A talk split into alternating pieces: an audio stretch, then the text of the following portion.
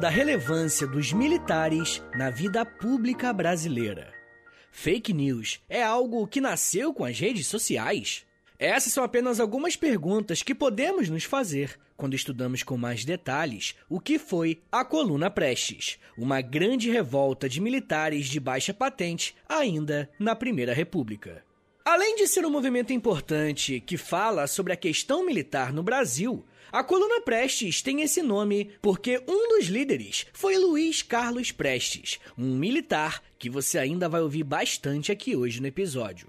Mas independentemente de quem seja a liderança desse movimento, ao estudarmos o que foi a Coluna Prestes, vamos conseguir perceber como que o nosso país vive uma série de permanências históricas que, infelizmente, não são tão boas para a população como um todo.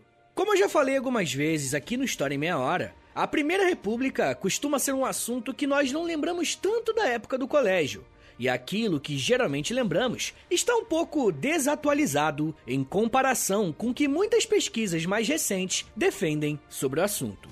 Um episódio como o de hoje nos ajuda então a conhecer mais sobre esse período.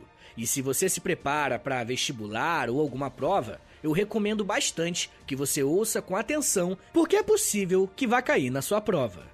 Não é de hoje que o debate público brasileiro a respeito de política esteja bem conturbado. Não é incomum vermos cidadãos, e às vezes até políticos eleitos, pedindo uma intervenção das Forças Armadas em Brasília.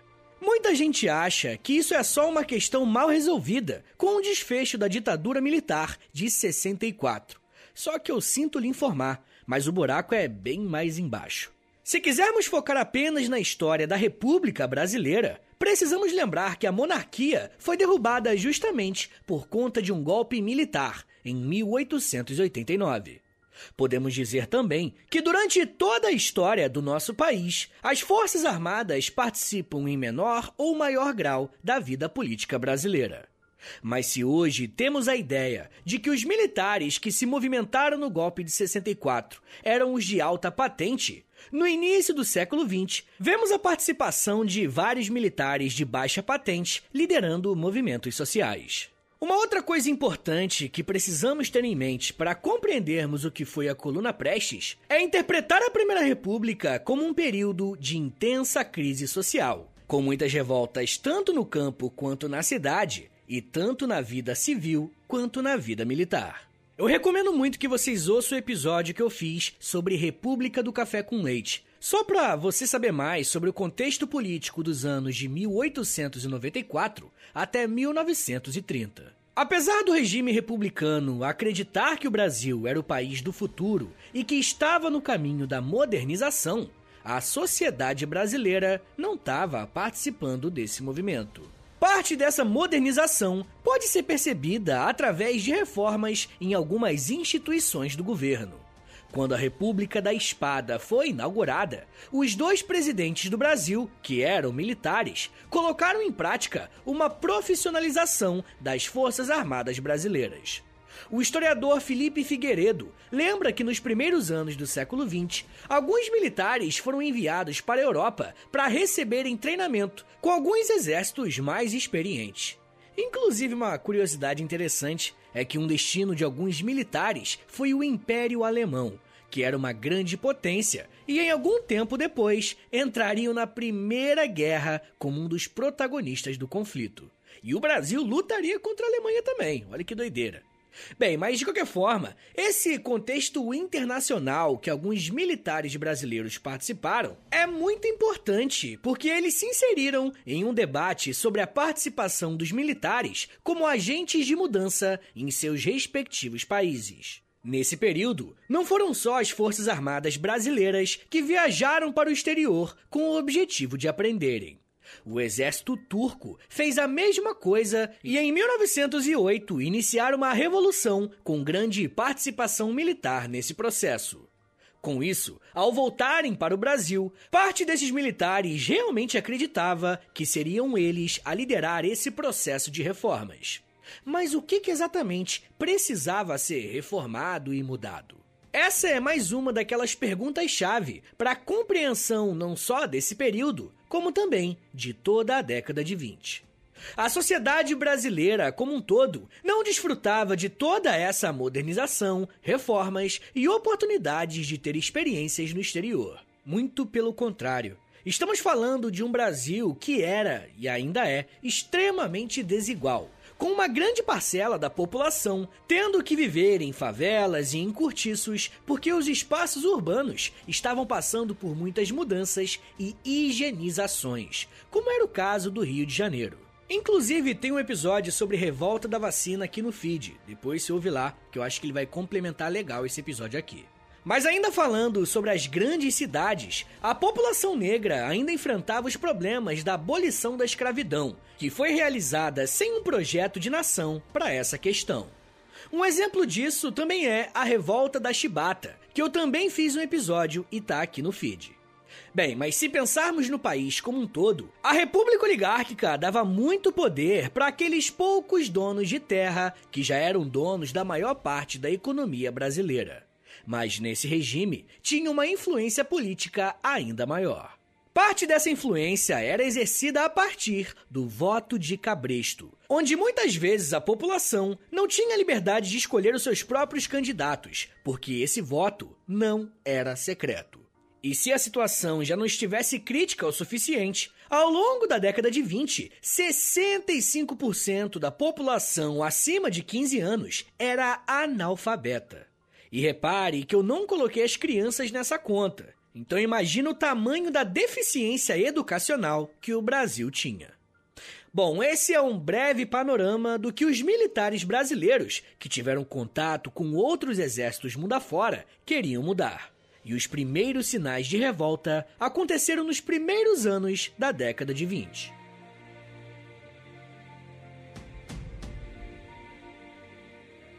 Como o Brasil estava vivendo essa grande onda de crises constantes e em diversas áreas, o Exército Brasileiro também foi incluído nesse processo.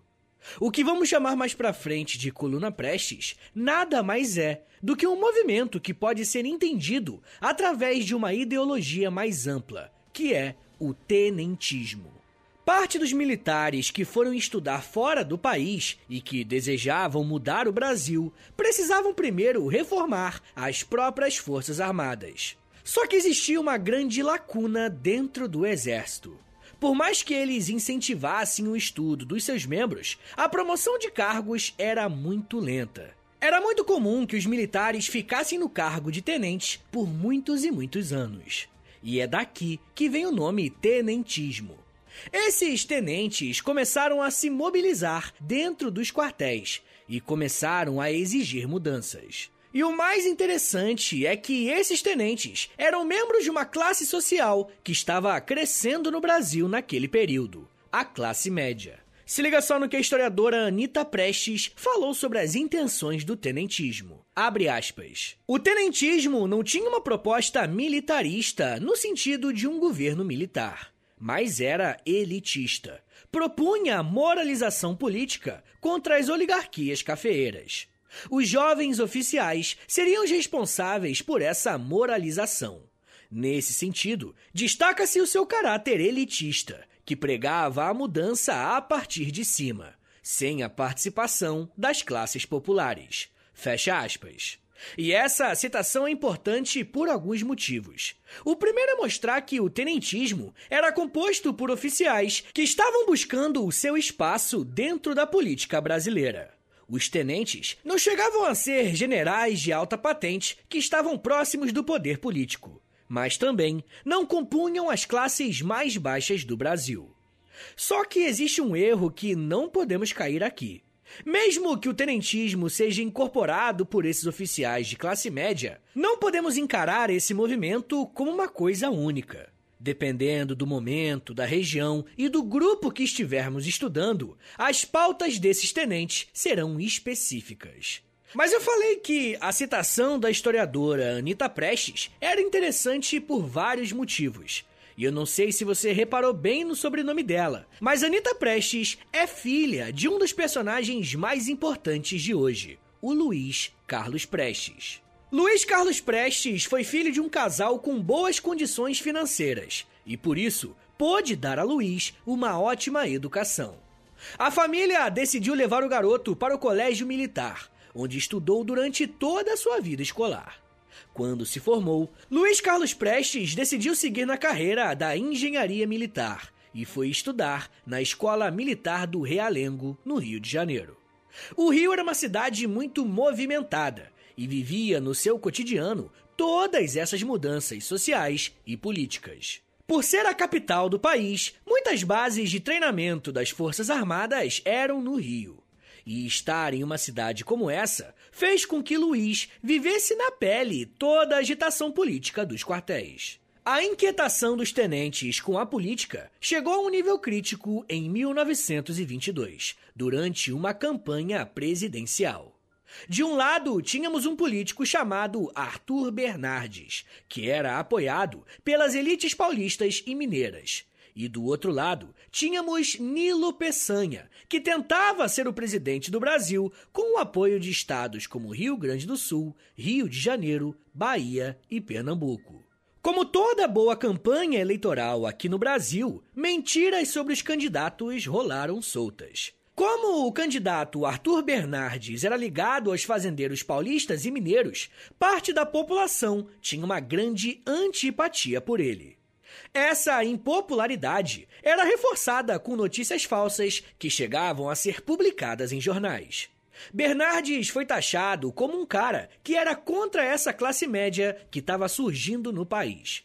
E diziam que ele era contrário aos militares na política. Cartas falsas chegavam a ser produzidas em nome de Arthur Bernardes e foram publicadas em vários jornais. Mas apesar dessas fake news, Bernardes conseguiu vencer as eleições. Só que a oposição dos militares contra ele já estava garantida. Uma das primeiras ações de Bernardes à frente da presidência foi fechar o Clube Militar, que era uma instituição em que os militares se reuniam para debater política. Além disso, o presidente ordenou a prisão por alguns dias do Marechal Hermes da Fonseca por sua contestação ao processo eleitoral. Hermes da Fonseca era um dos homens mais respeitados no meio militar, e a sua prisão fez com que os tenentes se revoltassem contra o governo brasileiro. No início de julho, alguns tenentes do forte de Copacabana iniciaram um protesto contra o presidente, tomando as instalações do exército. A condição dos manifestantes era que o governo brasileiro acabasse com as hostilidades contra os militares e retornasse com Hermes da Fonseca ao seu cargo. E vocês sabem como que o governo central respondeu a esse levante dos tenentes? Descendo chumbo.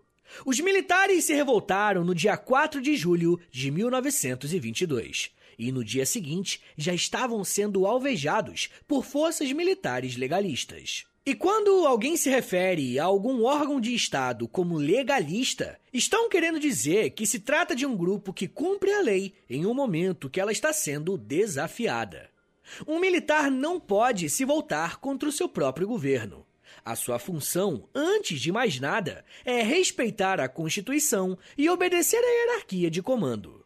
Mas os tenentes do Rio de Janeiro se recusaram a cumprir a lei e iniciaram a revolta.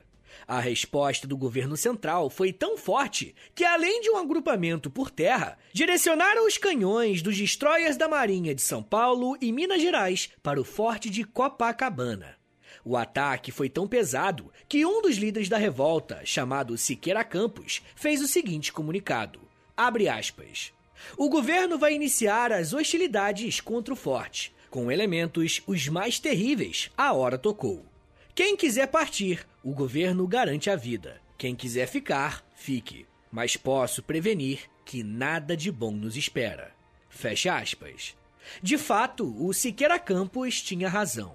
O que esperava esses tenentes não era nada legal. Tanto que a maioria fugiu do forte, ficando apenas 18 homens para tentar manter a sustentação da revolta.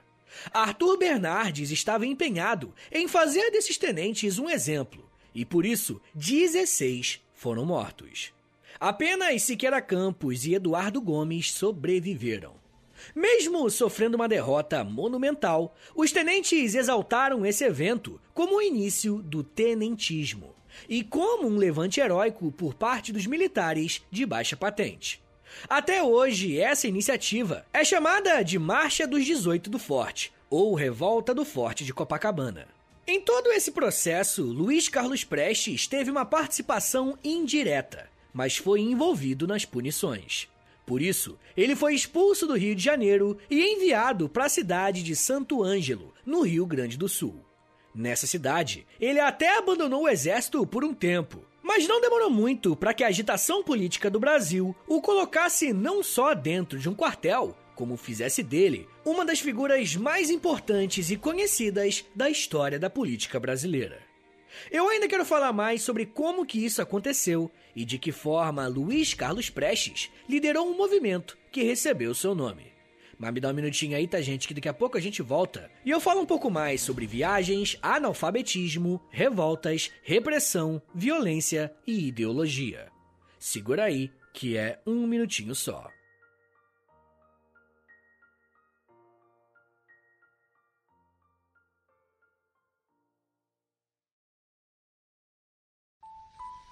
Eu sempre sonhei em poder viver de criação e de educação. E graças ao apoio de vocês lá no Apoia-se, isso se tornou realidade.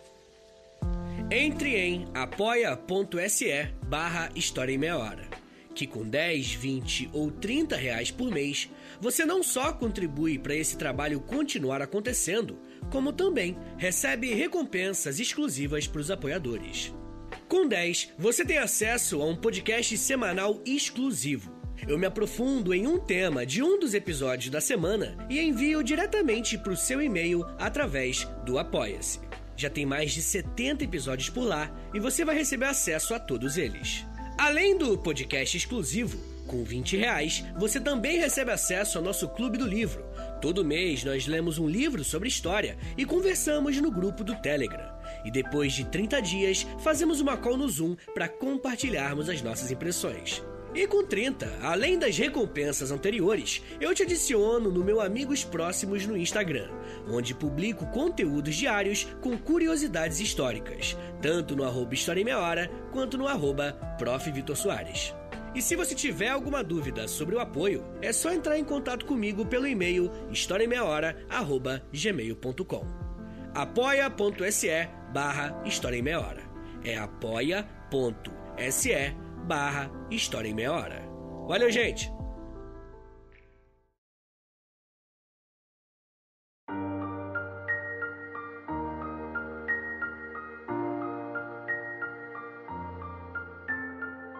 Abre aspas. Caro Simas, saúde. Triste situação em que estes infames colocaram o nosso exército. Todos os esforços de aperfeiçoamento material ficam inaproveitados diante da situação moral deprimente em que nos achamos. Divididos, desanimados, desconfiados, medrosos e abastardos. Enquanto não mudar esta situação de aviltamento, não pode o exército ir para diante. É preciso, portanto, que não se desanime na resistência com a firmeza que sirva de exemplo aos fracos e vacilantes. A reação não pode deixar de vir. O que nos falta são chefes. Os atuais têm que cair de podres e os elementos bons de orientação sã terão fatalmente que predominar. Então, os nossos poderão agir livremente na regeneração os bons exemplos frutificarão e ninguém vacilará. Fecha aspas. Essas palavras que você acabou de ouvir fazem parte de um trecho de uma carta escrita no dia 18 de junho de 1923, endereçada ao tenente Alfredo de Simas Enéas. Esse documento está preservado em um arquivo público, mas infelizmente nós não conseguimos saber quem escreveu essa carta, porque a parte, né, a assinatura, tá ilegível. Mas de qualquer forma, mesmo não sabendo quem foi o autor do relato, é possível perceber um claro descontentamento com a situação que os militares estavam passando.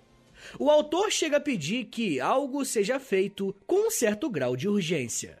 Esse sentimento de imediatismo tinha uma relação direta com a forma que o presidente Arthur Bernardes estava governando o Brasil.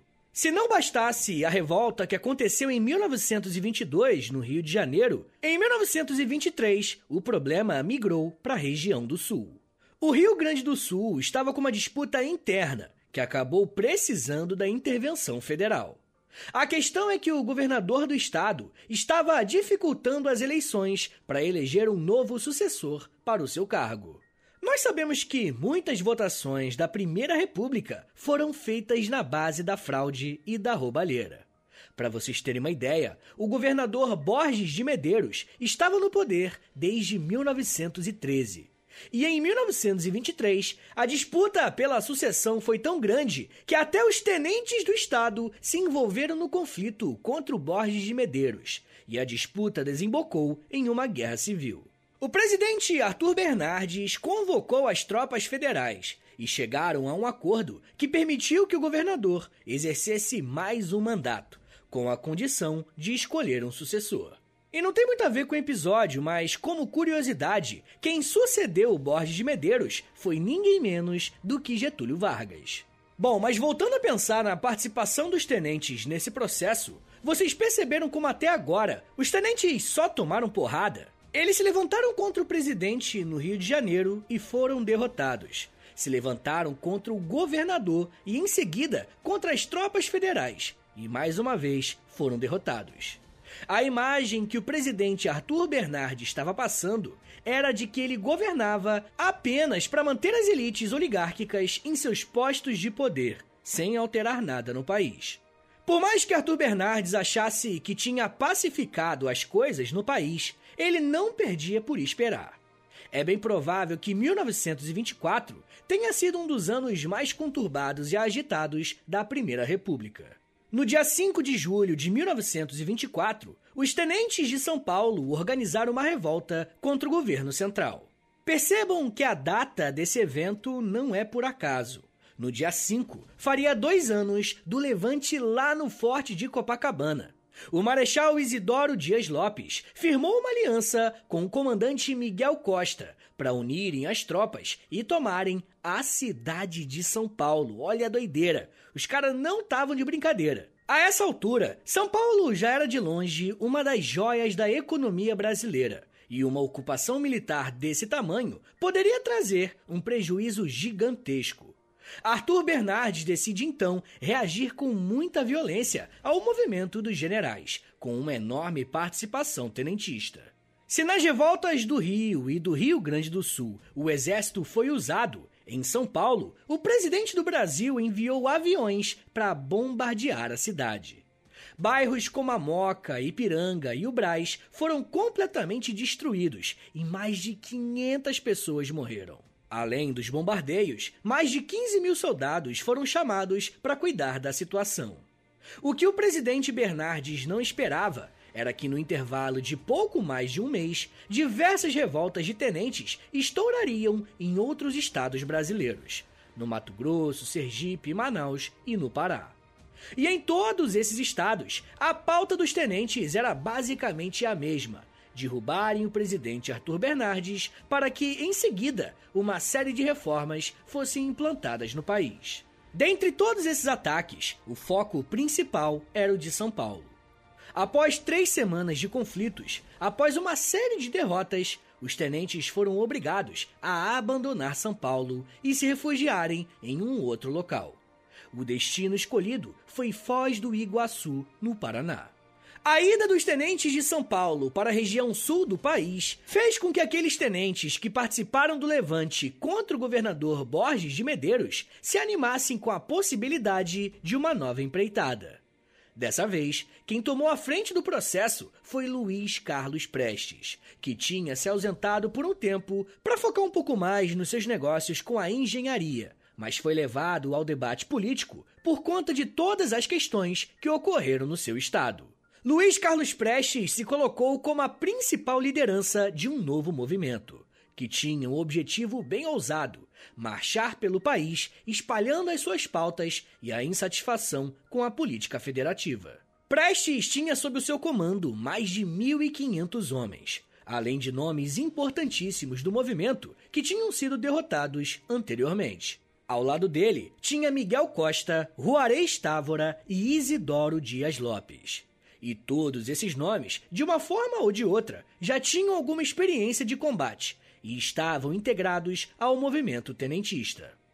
Por Prestes ser o principal nome desse novo grupo, é dado o nome de Coluna Prestes. Mas é possível que em algumas fontes você ouça falar da coluna Miguel Costa Prestes, fazendo referência aos outros dois grandes nomes desse processo. Olha só o que a historiadora Lilia Schwartz vai falar sobre essa nova empreitada. Abre aspas. Os membros da chamada Coluna Prestes exigiam voto secreto, a reforma do ensino público, a obrigatoriedade do ensino primário e a moralização da política. Denunciavam também as miseráveis condições de vida e a exploração dos setores mais pobres. Fecha aspas. E é bem interessante notar como que a coluna Prestes faz parte do movimento tenentista. Porém, eles inserem um debate que não aparecia antes. Se num primeiro momento a reivindicação era apenas para melhoria na vida dos militares das patentes médias, nesse momento estamos falando de um movimento que tinha sim a liderança dos tenentes, mas que abraçou as pautas mais populares e mais urgentes para boa parte da população. O Rio Grande do Sul vai se colocar como um estado bem atuante nessas pautas e no debate político como um todo. A coluna Prestes vai sair do Rio Grande no dia 29 de abril de 1925 e começar a marchar para diversas outras regiões do país. Ao todo, os caras caminharam mais de 25 mil quilômetros a pé. Beleza, mas o que, que eles fariam? A ideia não era só ficar andando sem rumo pelo Brasil, né?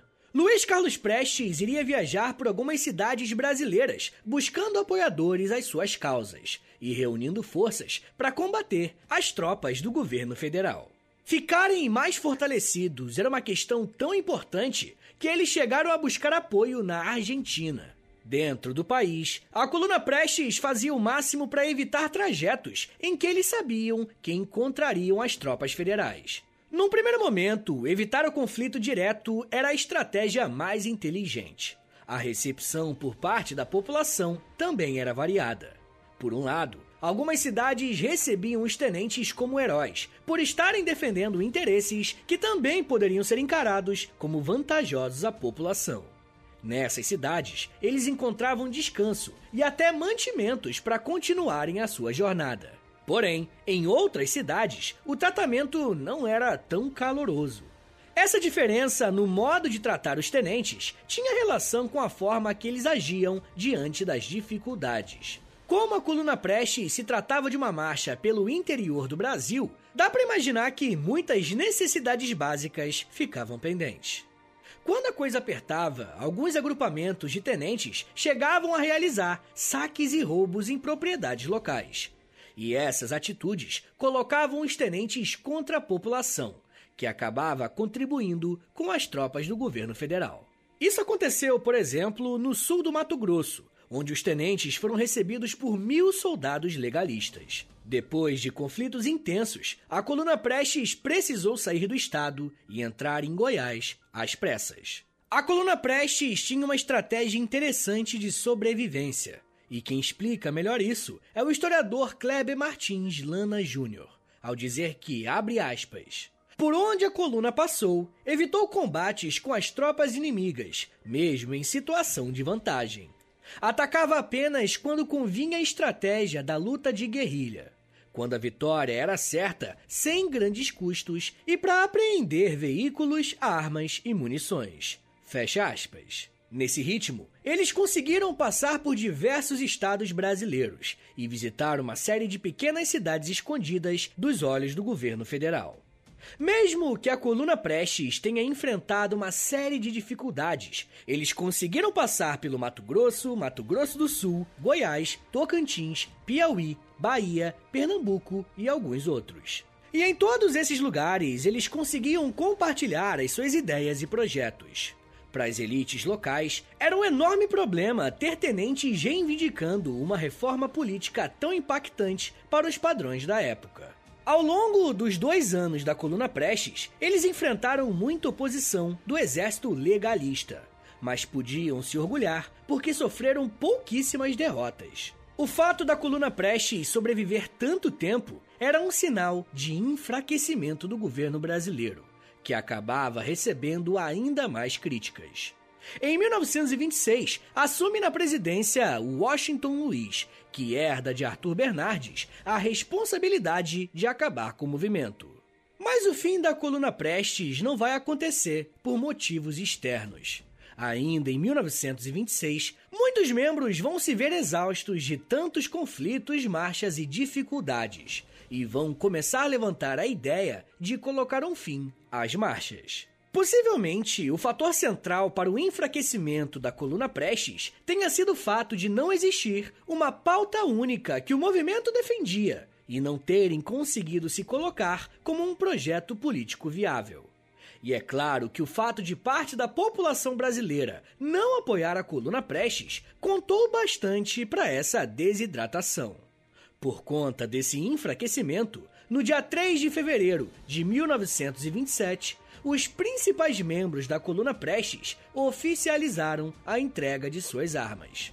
Mas para evitar qualquer retaliação do governo brasileiro, eles decidiram partir para o exílio, Alguns membros foram para o Paraguai, enquanto a grande maioria ficou um tempo na Bolívia, como o próprio Luiz Carlos Prestes, que acabou recebendo o apelido de Cavaleiro da Esperança por conta de sua liderança no movimento.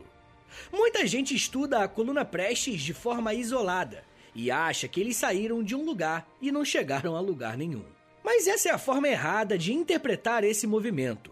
Além de representar uma voz importante de contestação ao governo brasileiro, a coluna Prestes e o tenentismo como um todo contribuíram para o enfraquecimento da Primeira República, que precisou gastar um enorme capital político e financeiro para derrotar esses tenentes, mas mesmo assim não foi uma derrota clara e objetiva. Para além disso, as principais lideranças do século XX todinho saíram do movimento tenentista o próprio Prestes vai ser uma figura importante do Partido Comunista Brasileiro, enquanto a atuação de vários outros tenentes vai ser essencial para a Revolução de 1930 e a subida ao poder de Getúlio Vargas.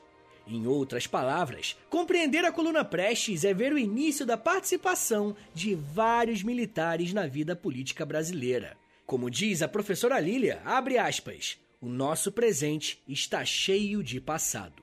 Fecha aspas. E a coluna Prestes é uma prova incontestável dessa afirmação. Em 2022, é possível perceber os impactos da participação dos militares na política, mas isso já é um papo para uma outra meia hora.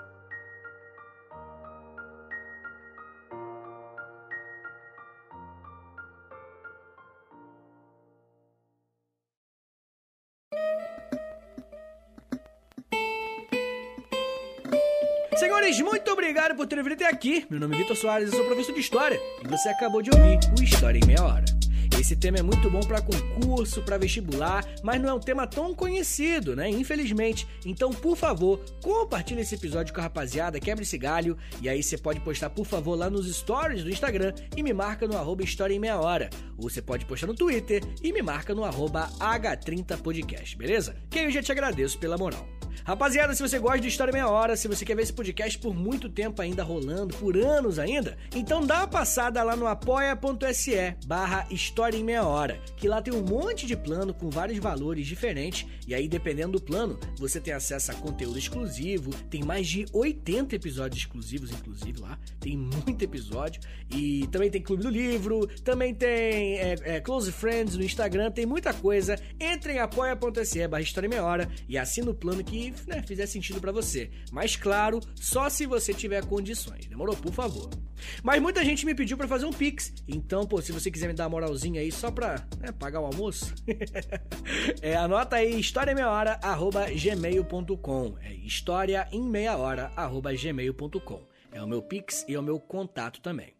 Pessoal, o História Meia Hora tem a parceria com a Loja, beleza? É L-O-L-J-A, Loja, com L. E aí entra lá em loja.com.br, escreve História em Meia Hora, que lá tem um montão de camiseta, tem moletom, tem um montão de produto que, obviamente, né, tudo de história, é tudo original do História em Meia Hora, e quando você compra um produto, você fica bonitona ou bonitão e também ajuda o meu trabalho, tá bom? Mas tem uma forma de você me ajudar que não custa nada, é totalmente gratuito. É só você ir agora no perfil do História Meia Hora no Spotify, clicar em cinco estrelinhas, que você vai, vai avaliar, né? Dá cinco estrelinhas, clique em seguir e clica também no sininho, que aí no seu celular você vai receber uma notificação de quando tem episódio novo, beleza?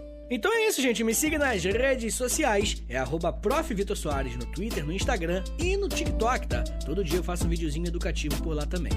Tá bom, gente? Então é isso. Muito obrigado, um beijo, até semana que vem! E valeu!